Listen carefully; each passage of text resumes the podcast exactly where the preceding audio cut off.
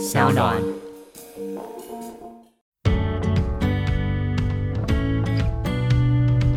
就我教过，就法国、德国、英国，然后美国、印度、菲律宾、嗯日本、加拿大，嗯。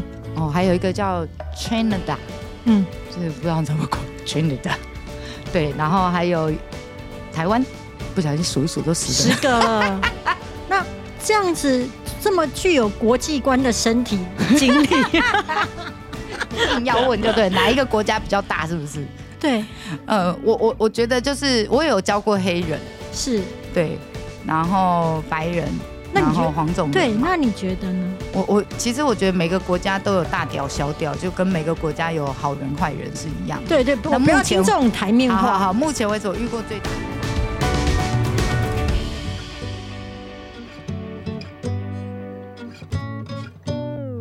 欢迎收听黄大米主持的米粉汤。今天的来宾呢，是我们全台湾最卡哇伊的调通妈妈桑喜燕娜。嗨，大家好，我是喜安诺。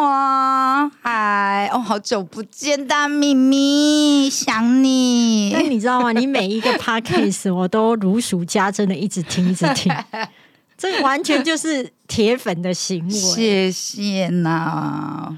你知道，我要先讲一个小故事，就是喜燕娜教会我的事。什么什么什么哦，我真的觉得你可以说是我人生行为矫正的导师。什么东西？我觉得你很多的反应哈，其实都出乎我的意料，但我觉得都可以让我学习到。What？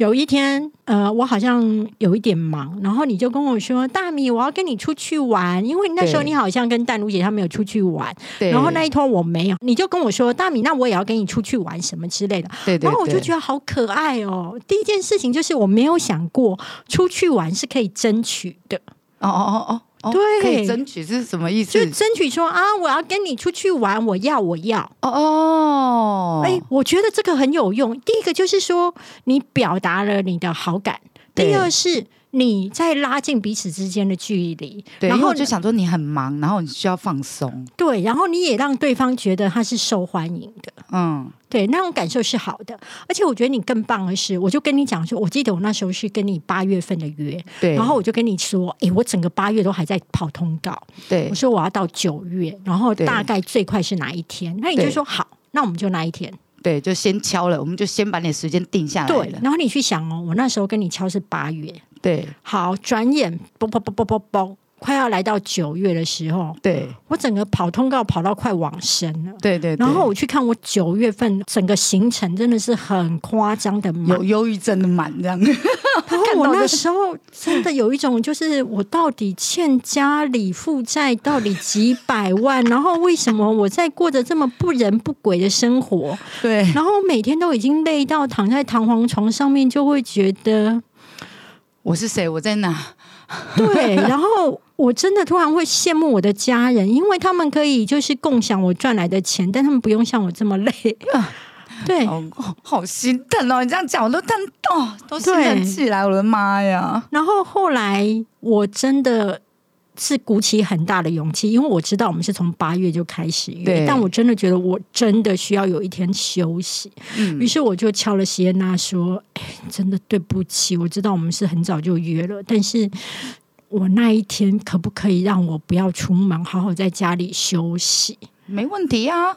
对你的你的态度就是没有问题。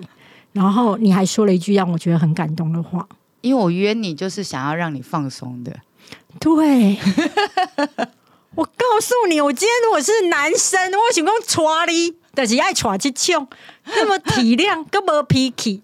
啊，跟妈想会当工，我约你就是为了让你放松的。对我那天本来计划就是带你去那个北海岸，然后某一间咖啡厅，然后你带一本书或者什么之类，你想要去放松或者是放空，或者你要坐在那边做工作都可以。然后就想说，嗯、你就看着美丽的海景，然后吹吹海风，然后那家店又有好吃的料理，那我就想说，哎、你至少可以放松一下，或者是哎、你可以集中精神的处理工作啊。但没关系，你有更重要的工作就没问题。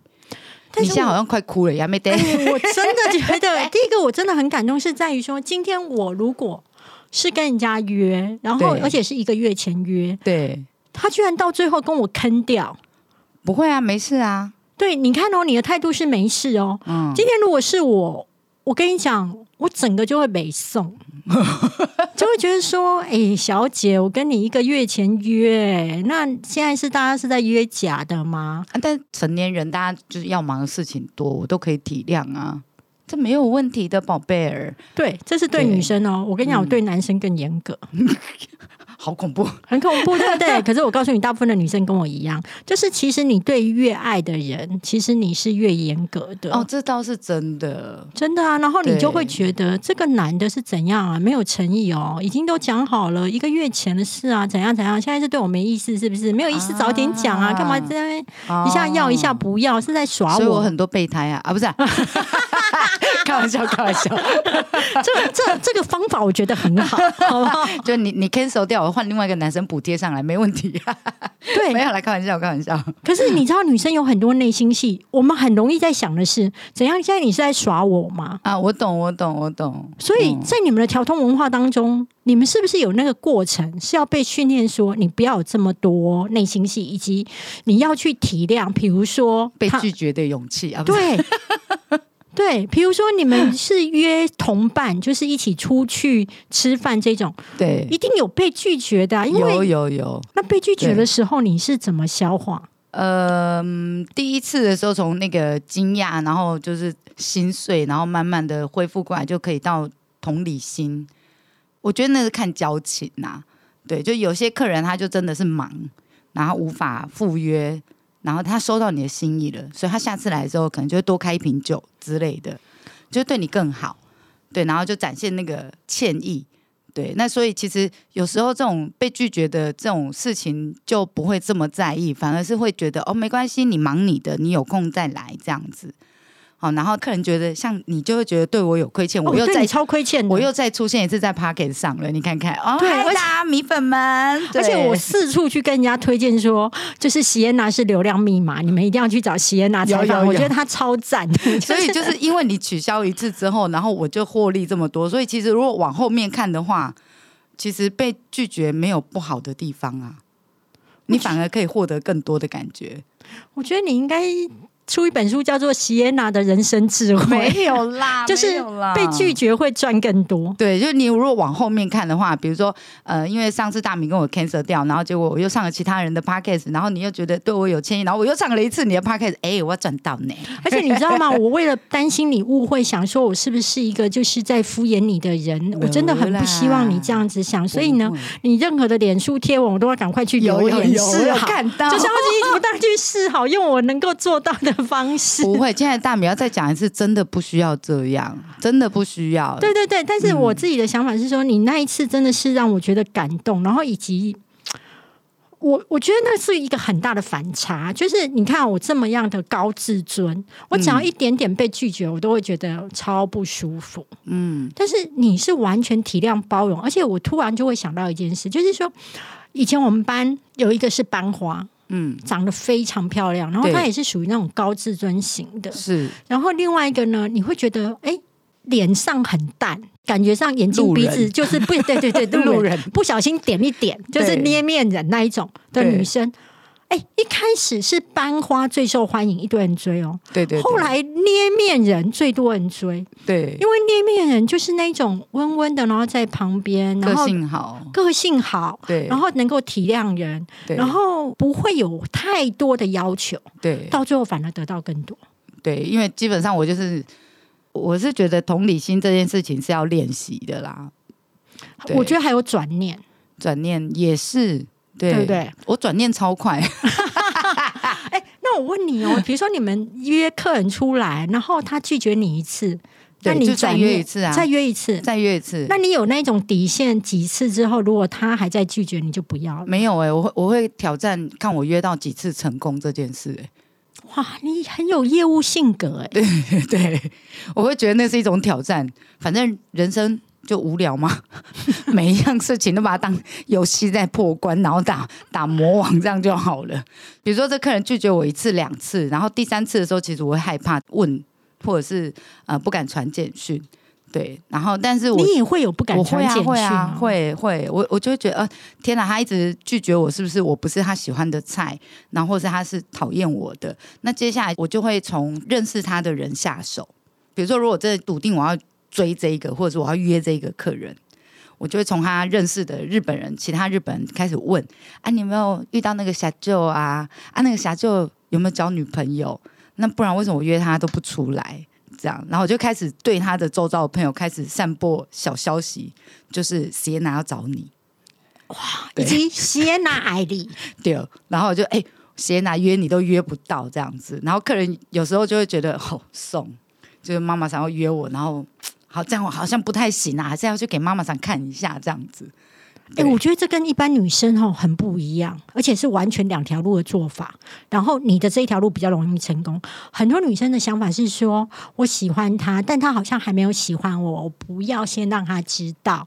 那他如果先知道了，就不会珍惜我，然后就不会认真追我，然后可能到最后就会这个男的从头到尾就是没有来追过他。对对对，然后女生只保留了他的高自尊。对但是你的方式是，我就去跟你所有的人都讲，对我喜欢你对，我有关注你这样子，啊，有没有那么认真不一定，对。但是我会弄到全世界都认为我很爱你。我之前有追一个社长，哦，真的超帅的。我跟你说，我目前为止真的没看过比他帅的。我还为了要追他，然后跟他加入同一个健身房，然后结果殊不知他都在晚上健身，然后我都在下午健身，所以这一年来我们从来没有在健身房遇过。那你很不认真，你很不认真，就是你不会有几天是晚上去吗？我有啊，我就为了堵他，然后也有晚上去啊，就是因为前面就是哦，OK，你在金站的健身房是不是？那我也来去好了，然后就看完了健身房环境之后，人生第一次加入健身房就是为了他这样子，然后就为了看他在那边练那个姿势，然后就啊、好帅哦，那个肌肉线条，Oh my god，融化这样子，然后我为了要追这个客人，我真的是使尽全力。前面一两次见面的时候，那个客人也是情场高手，就是也没有讲死说我不是喜欢你这一种型的，对，然后而且我们全店人都知道我很痴迷他，嗯，就只要那个社长一出现，然后就会打电话跟我说谁那下就来了哦，然后我就哦好，马上到，不然我基本上不进店这样，就是还是有追到一点点啊、那你觉得女生去追男生，其实成功率是高的？很高啊。男追女的话隔层山嘛，女追男隔层纱。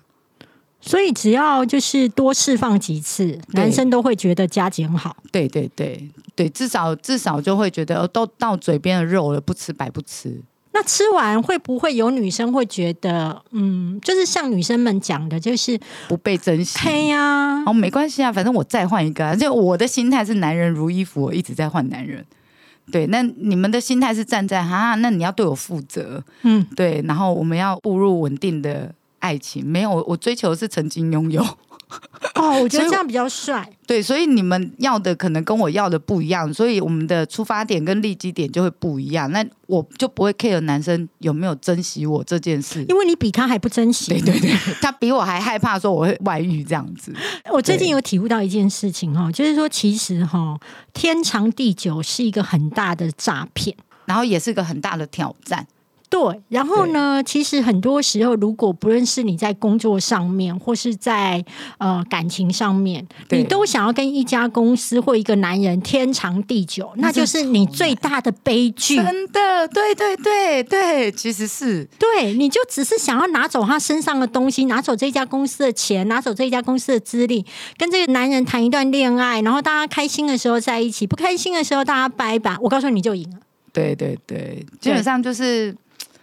呃，我觉得啦，就是现在诱惑比较多一些，比如说叫软体，或者是呃什么网红们之类的。然后现在社群媒体又这么发达，然后现在女生微整形又这么多，所以在早一些年代，可能呃七零年代、八零年代，你可以看到那种比较呃牵牵小手，然后天长地久，那个是因为你要看到美女，你可能要隔一个村在以前，然后你可能要再隔两个村，再隔一个眷村，你才有办法看到美女。可是现在不是啊，现在手机拿起来随手可得美女，真的，而且现在女生都长得好漂亮哦。对啊，，那你怎么跟这些诱惑比？然后接下来就看这个男生了嘛，就对这个男人有没有想要跟你长相厮守，对，然后有没有办法经得起这一些诱惑。如果经得起的，基本上都是木讷的人比较多。那你喜不喜欢这种木讷的？真的，我发现很会追女生的男生，其实就很容易跑掉，因为他们幽默风趣，真的。然后受欢迎。还有很敢追，对，换另外一方面就是，这个男生可以跟你天长地久，然后他也从一而终，非常专情，不会看其他女生。但反过来看，就是他个性就是很木讷，你跟他聊天就是会聊得很累。就是你会在家里很想放空啊，对他划他的手机，你划你的手机，而且甚至会觉得大家离远一点划。我们就很像是室友一样。对，而且最好不要常遇到，那来，因为一看就会不爽。那你到底要哪一个嘛？你又要幽默风趣、帅气，然后带着出去的男人，然后但又要要求人家从一而终，这也太难了吧？你们女生真的好哦，你真正是哦，啊，你我在啊，我被做出选择，是我会选是，有趣、风趣，然后将来会对我劈腿，然后将来会离开我。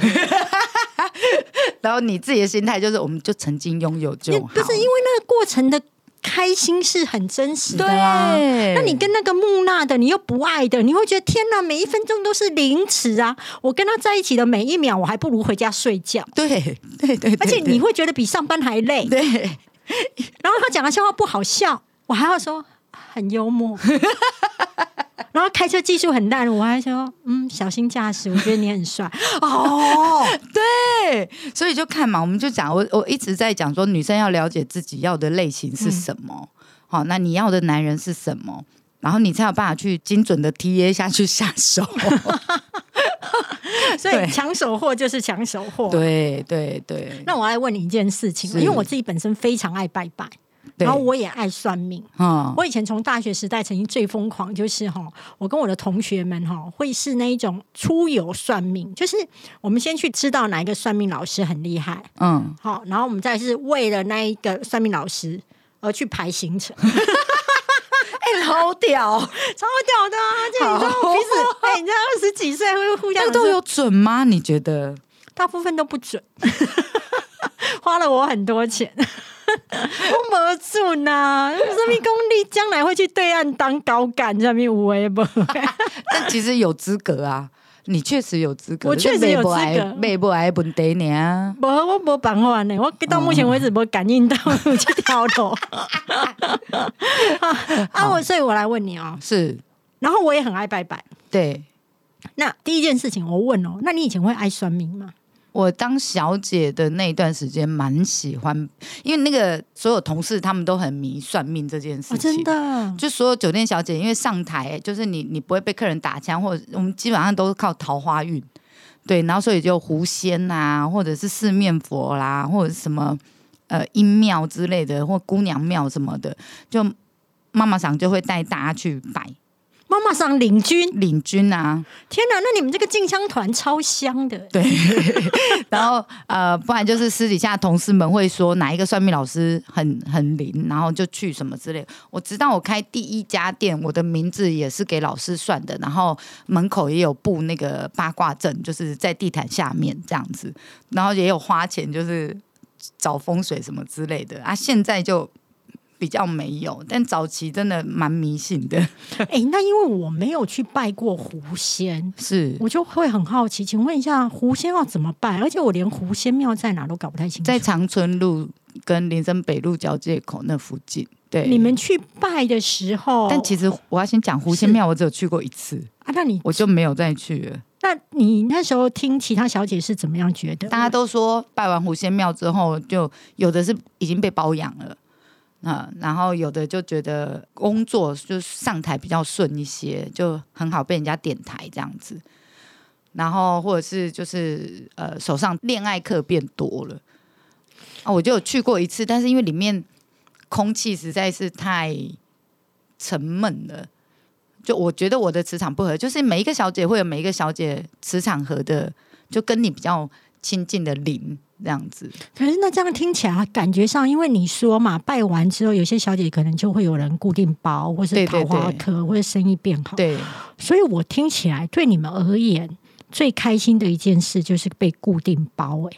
呃，也也算是啦，但我觉得被包养这件事情是一个出路，另外一个是就是一个出路 对，就可以离开这个地方嘛哎。另外一个就是像我一样，我们有目标，然后我们知道要创造永久财。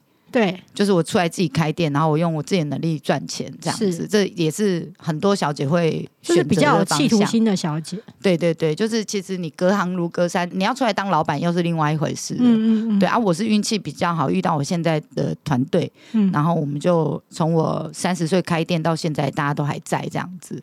那嗯但是有些小姐可能就是没有那么的顺利，可能开了店又收掉，然后又回来，或者是再嫁给就是一般正常的工作的男生这你样子。像她，比如说嫁给一般正常工作的男生，他会讲说他曾经当过小姐吗？当然不会啊，因为其实我们就是一份职业，所以也没有什么没有必要要讲的，我没有必要跟。男朋友细数我从以前到现在大概做了什么东西吧？欸我后来发现一件事情、哎、嗯 我不论是访问你或墩子妈妈，我发现你们很容易。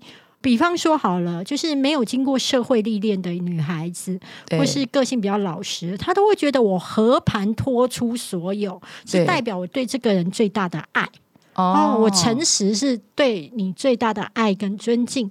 可是你跟墩子妈妈教会我的一件事情，就是有些事情不用再提，有些事情不要再说，我就不会讲。对，因为其实知道了之后会有疙瘩，又何必？哦，那如果有，比如说你的男朋友问你说：“哎、西恩呐，你交过多少个男朋友嗯，？”那你会怎么回答？不要问，你会怕。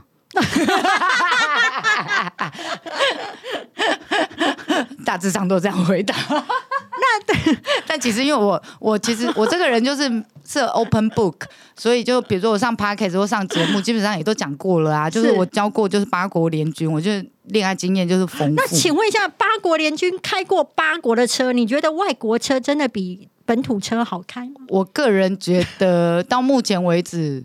没有本土车真的比较好开，你觉得本土车比较好开？因为因为以前哈跟外国人交往的时候是文化语言上面没哈哈啊，哈然后身体也哈，哎哈啦哎身体也哈哈嘛哈。哎哈啦，但是重点是年纪越大哈，你要的就不会只有激情。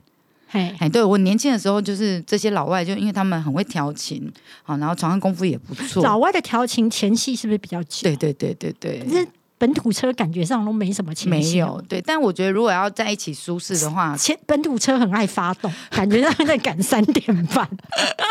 外国车也根本讲不要跟那情跨着的戏呀。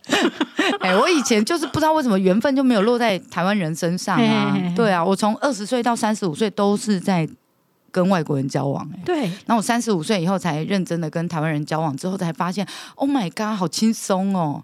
是就是因是因为他们很容易就是累了，不是是所以很轻松嘛，不是就是很容易收山，有没有？不是是那个，哎，如果按照这样讲的话，应该是车型嘛，就比如国外车都比较大台，空间比较多一些。对，好，但是国产车就比较小巧一些，就是你随便一个眼神、一个动作，他就会知道说哦，你要你要什么东西。就因为大家文化是一样的，嗯然后语言相通的，嗯，然后你随便讲个笑点，他都可以笑翻这样之类的，那他就比较好 catch 到你你要的东西。可是我跟外国人在交往的时候，我要注意他的文化，我要注意他的禁忌，我要注意我的语言。我我在跟这些异国男朋友吵架的时候，有时候那个第二语言讲不好，嗯，对他还没有办法 catch 到你到底在生气什么。对啊，但你到底在气什么？我这样做不好吗？那那你直接的告诉我，你到底要什么？然后你实在很难跟他讲说，没有，我现在要跟你讨论的是一个意识形态，有没有？我们现在就来思想辩论一下。你告诉我，我这样做跟你这样做有没有什么不一样？然后老外就 What Why you angry, baby? Why？可是开车不需要语言啊、啊，但开车的话，就我就说早期的话需要激情嘛。对，对啊，啊，现在我就想要比较精致一些的，我想要，更有你已经从身体开始重视心灵，对对对，你这样很比较容易动真情哎。呃，我每一段感情都是动真情啊，类公然呢。我我所有的了解，前男友们，我爱你们喽！但现在最爱现在的男朋友哦。这不一定哦。你居然敢这样子，你居然我连这个台面都不给。哦，没有没有没有，给给给，对不起，对，老公爱你啊，啊，那我赶紧问哈，第一个我要回来，就是说是回来回来回来，联军的时候，你会想说哇，今天收到英国车了，啊对今天法国，嘿，还有哪几国？你内心会在那种完事或是开完车，再稍微休息一下的时候，想着到底已经收了几个国家，还有多少星座了吗？哎，我星座倒是没有认真的想过，对哎对，但是如果真要举例来讲，就我教过，就法国、德国、英国，然后美国、印度、嗯菲律宾、嗯日本、加拿大，嗯哦，还有一个叫 Canada，嗯，就是不知道怎么过 Canada，对，然后还有台湾，不小心数一数都十个十个了。那这样子这么具有国际观的身体经历，你硬要问就对，哪一个国家比较大，是不是？对，呃，我我我觉得就是我有教过黑人，是对，然后白人，然那你觉得后黄种人对。那你觉得呢？我我其实我觉得每个国家都有大屌小屌，就跟每个国家有好人坏人是一样的。对对，不那不要听这种台面话。好好好，目前为止我遇过最大的是日本，日本，对，我不相信，真的。我不相信。十八公分，重点是长得帅，身材好，超赞。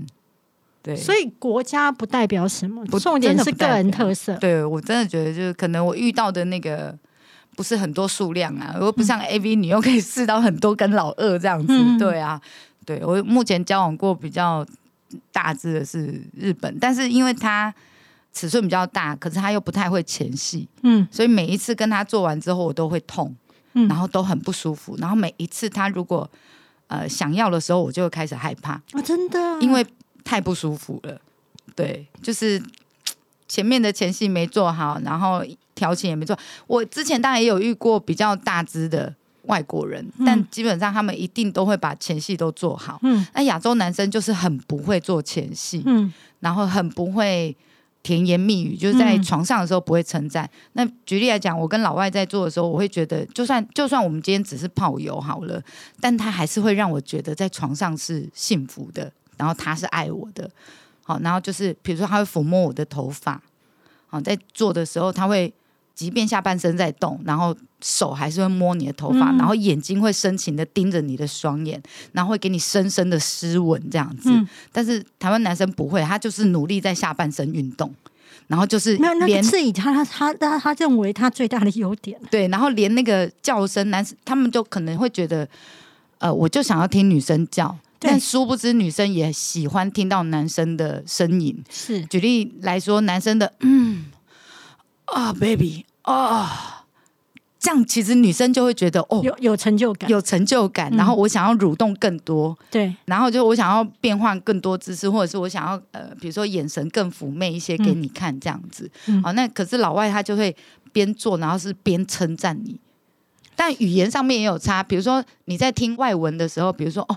卡哇伊 sexy 啊呢，其实还是会有一点隔阂。对，然后但是你听到中文的时候，其实女生很容易冷掉。哦，那家水哦，哦，脸呢有高哦，那家松，啊就就就听起来可能就，那不啊，会花语我，觉得有可能是这样，但对，会花语啊。我觉得可以教台湾男生，你可以讲 yes baby，就有用英文的，然后比较简短的 you so hot 之类的。对，哦，你用这样子的语言的时候，在床上的时候，即便我们都是台湾人，可能听起来都会比较有异国感，然后那个氛围都会更好。对，然后偶尔多出一些嗯啊，然后或是享受的表情。嗯，我觉得对女生而言，真的都会是一种称赞，才不会觉得你好像埋头苦干的在做功课，然后跟我没有什么交流。我朋友有一次在约炮软体上面，在约炮的时候，突然讯起我一个困惑，他就跟我说：“哎、有一个黑人对我表达好感。”对，然后我就说 OK 啊，因为她一直都是一个很 open mind 的女生。她就说：“你觉得我要去试一下，就是黑头车吗？嗯如果我试了黑头车之后，会不会回不来台湾的小车车？那 那我就是 不会啦，想要来问你啦，就是是不是开过大车之后，毕竟你也是有开过十八公分的日本车，但我在回头是开小车的时候，会不会有一种觉得，哎，有开车吗？我觉得真的尺寸哈，当然尺寸有一定的重要性，比如三公分，那真的就没办法了。三公分真的没办法。对，不那但是但是但是三公分很会前戏，可以吗？可以。其实我跟你说，为什么？因为真的技巧可以弥补一切，啊，真的，真的技巧可以弥补一切。我讲的技巧是包含很多哦眼神，然后你的话术、你的肢体动作，然后你整个在做爱的过程，然后接下来是你让女生高潮的方式。嗯，这些我们都叫技巧，因为嗯、呃在讲的时候，就很多男生都说我知道啊，这些东西我都会。好、历任女朋友都没有一个嫌过，但 no，历任女朋友在你面前没闲过，她都去跟姐妹掏闲。对，谁会直接跟直白的跟另外一半说，宝贝，我们来讨论一下，刚刚这个方式真的哎不太好。我跟你讲，我有朋友，我有朋友我开这种检讨会，我真的觉得超佩服的。他真的觉得这样真的不行，你知道，他就叹气说：“如果今天嫌我不够紧，我可以去开刀，然后缩小。但是问题是，他那样。”这么样的小车，我没有办法等他长大，所以你知道，他就决定跟她男朋友好好的开会。对对，然后后来有协调出一个两个人都会可以很开心的方式。对，重点就在协调。但很多台湾男生或者亚洲男生，其实在讲到性这件事情的时候，他们会觉得是备受批判的。对对对对，但其实有时候女生要表达的真的不是批评，我们要表达的是我们如何让这件事情可以得到一个平衡点，嗯你也爽，我也爽。嗯举例来讲，用情趣用品来辅助，很多男生第一个反应就是怎样？你嫌我的屌不够好吗？嗯嗯嗯，但没有，我们要的是可以增加一点情趣。嗯我们两个在互动的时候，可以多一个情趣用品，你来帮我使用。好，比如说吸吮器，然后你放在阴蒂的地方，因为女生要阴道高潮，其实真的很困难，很难。而且也不是每一次做爱都会到，然后我每次都要装高潮。对，阴蒂高潮就比较好达到，但又不是每个女生可以知道说哪一个姿势让我的阴蒂比较容易达到高潮。有些女生像我就我知道某一个姿势是可以让我的阴蒂达到高潮的，对对，但那一个姿势可能男生不会很舒服，或者是是男生会觉得我都没有动，对，对，然后这样你怎么会爽？但我知道这是呃我阴蒂会达到高潮的方式。那如果加入那个吸引器，你在边抽插的时候，然后边用那个吸引器在阴蒂的地方做刺激，哇、靠！晚得佛啊！但是就是有男生会觉得啊，所以你觉得只有放进去还不够？但亲爱的，当然不够啊！但我没有怎么好意思直白地跟你说啊？够够，嗯，大部分女生都会说谎啦，都会嗯呀，嗯，老公老二最棒最舒服了。所以所以其实不要在乎说今天是透过怎么样的辅具让这台车开的比较顺。对，我觉得是夫妻俩或者是情侣当中，我们真的要找个时间，然后下一点功夫来讨论这件事情。对，所以其实重要的真的都不是尺寸，我觉得真的是全部都是技巧，因为就算你三公分，但你手指头很厉害，老婆一样不会跑。好。我们节目呢，在这边呢，让大家呢非常了解到呢，开遍各国好车之后，还是家里那台老爷车最好用。那待会呢，我们下一集呢，我们要接续这一集当中，刚刚喜安娜讲到说，就是拜拜求桃花。刚刚听完狐仙，而且狐仙还没有听完，很过瘾哦。所以，我们下一集继续来告诉大家，调通妈妈桑到底是怎么样招桃花，还有就是她的国外经历。谢谢喜安娜。谢谢。